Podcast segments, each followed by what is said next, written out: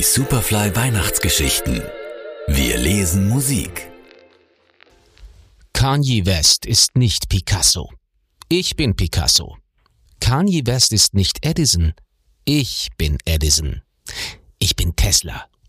JC ist nicht der Dylan von irgendwas. Ich bin der Dylan von was irgend möglich ist. Ich bin der Kanye West unter den Kanye Wests. Der Kanye West des großen Scheinwandels der Humbug-Kultur von einer Boutique in die nächste. Ich bin Tesla. Ich bin seine Spule. Die Spule, die Strom so weich wie ein Bett machte. Ich bin der Kanye West, von dem Kanye West glaubte, dass er es sei, wenn er deinen Arsch von der Bühne schubst. Ich bin der echte Kanye West. Ich komm nicht mehr viel rum. Bin ich nie. Ich lebe erst nach einem Krieg auf. Und damit sind die noch nicht durch. Aus Leonard Cohen Die Flamme.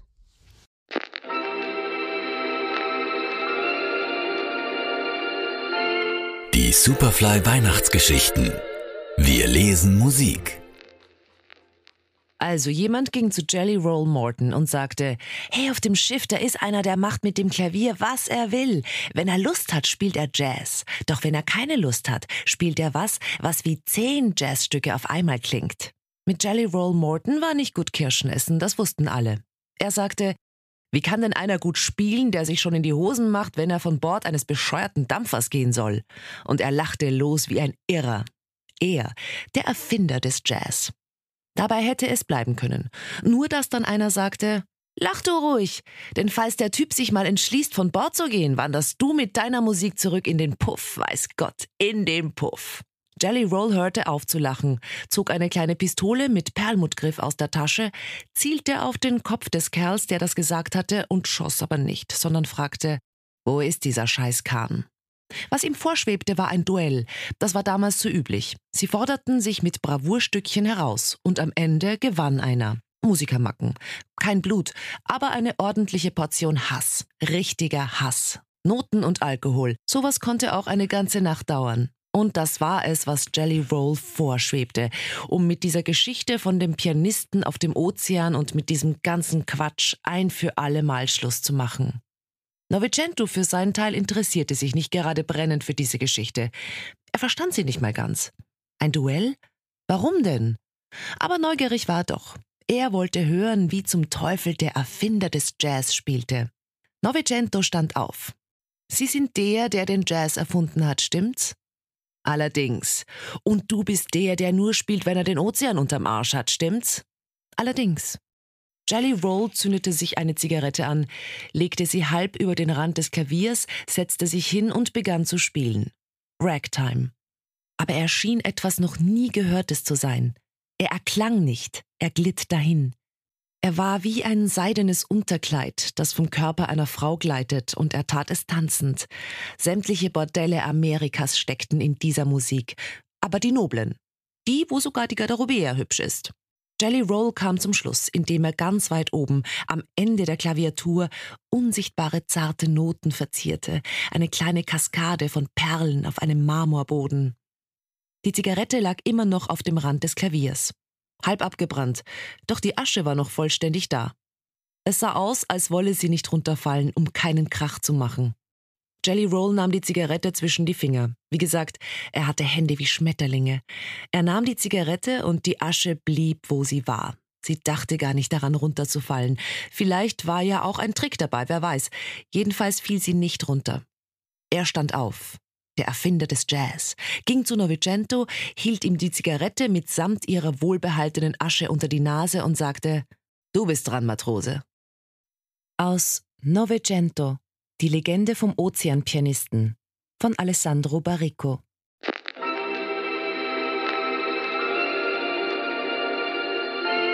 Die Superfly Weihnachtsgeschichten.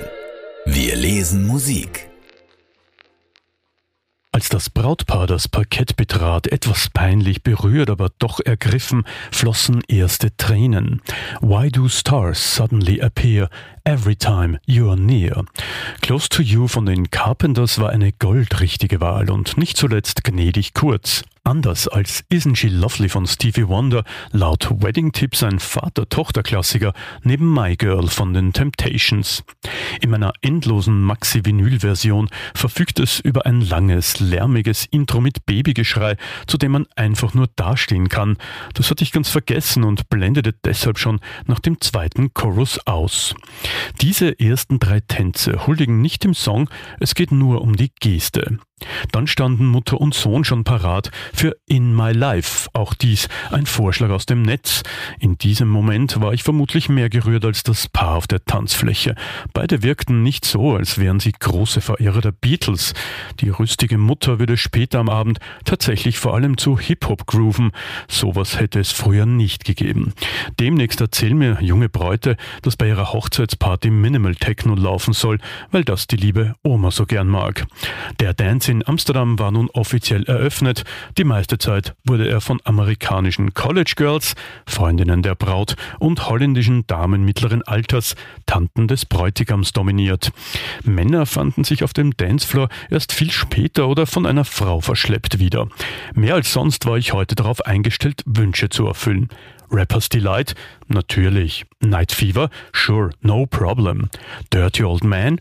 Passt das denn inhaltlich? Naja, was soll's.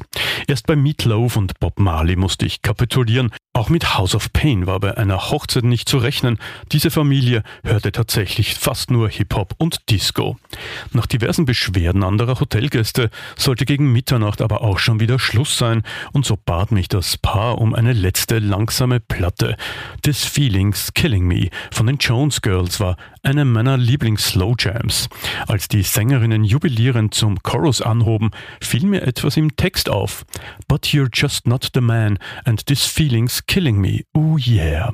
Hochzeiten sind eben schwierig für DJs. Das ineinander versunkene Paar bemerkt es zum Glück nicht. Aus Disco Ramallah und andere merkwürdige Orte zum Plattenauflegen von Hans Nieswand.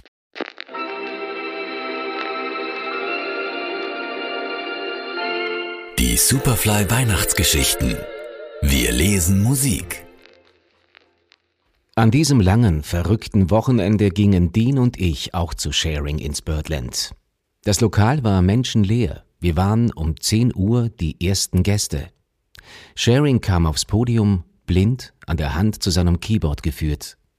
Er war ein distinguierter britischer Gentleman mit steifem weißem Kragen, das Gesicht leicht gerötet, blondes Haar mit dem Fluidum einer milden englischen Sommernacht, das deutlich herauskam, als er die erste parlierende Nummer spielte, während der Bassist sich ehrfürchtig zu ihm hinüberbeugte und den Beat schrummte. Der Drummer, Denzel Best, saß regungslos da und schlenkerte seine Besen aus dem Handgelenk. Und Sharing fing an zu schaukeln. Ein Lächeln flog über sein verklärtes Gesicht. Auf dem Klavierhocker fing er an zu schaukeln, vor und zurück, langsam zuerst. Dann fing der Rhythmus an zu fliegen und er schaukelte immer schneller. Sein linker Fuß zuckte hoch bei jedem Takt und sein Hals krümmte sich schaukelnd hin und her.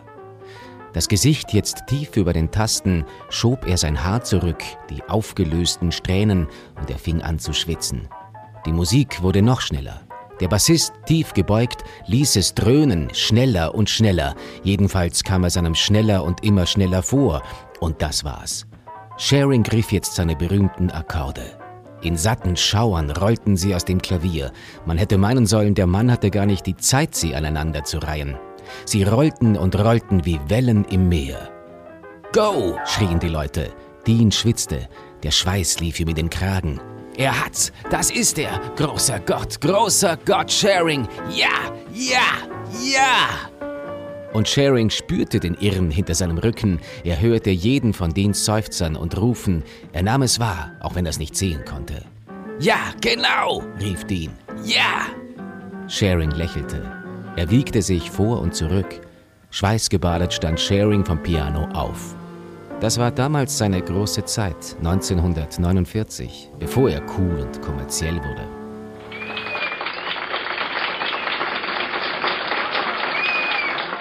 Als er gegangen war, deutete Dean auf den leeren Klavierhocker. Gottes verlassener Thron, sagte er.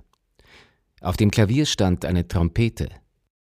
Ihr goldener Schatten warf sonderbare Reflexe auf die Wüstenkarawane, die an die Wand hinter den Drums gepinselt war. Gott war fortgegangen. Was er zurückließ, war Schweigen. Es war eine Regennacht. Es war der Mythos einer Regennacht. Aus Unterwegs von Jack Kerouac. Die Superfly Weihnachtsgeschichten. Wir lesen Musik. Den ganzen Advent, jede Woche neu. Auf Radio Superfly. Und zum Nachhören als Superfly Podcast.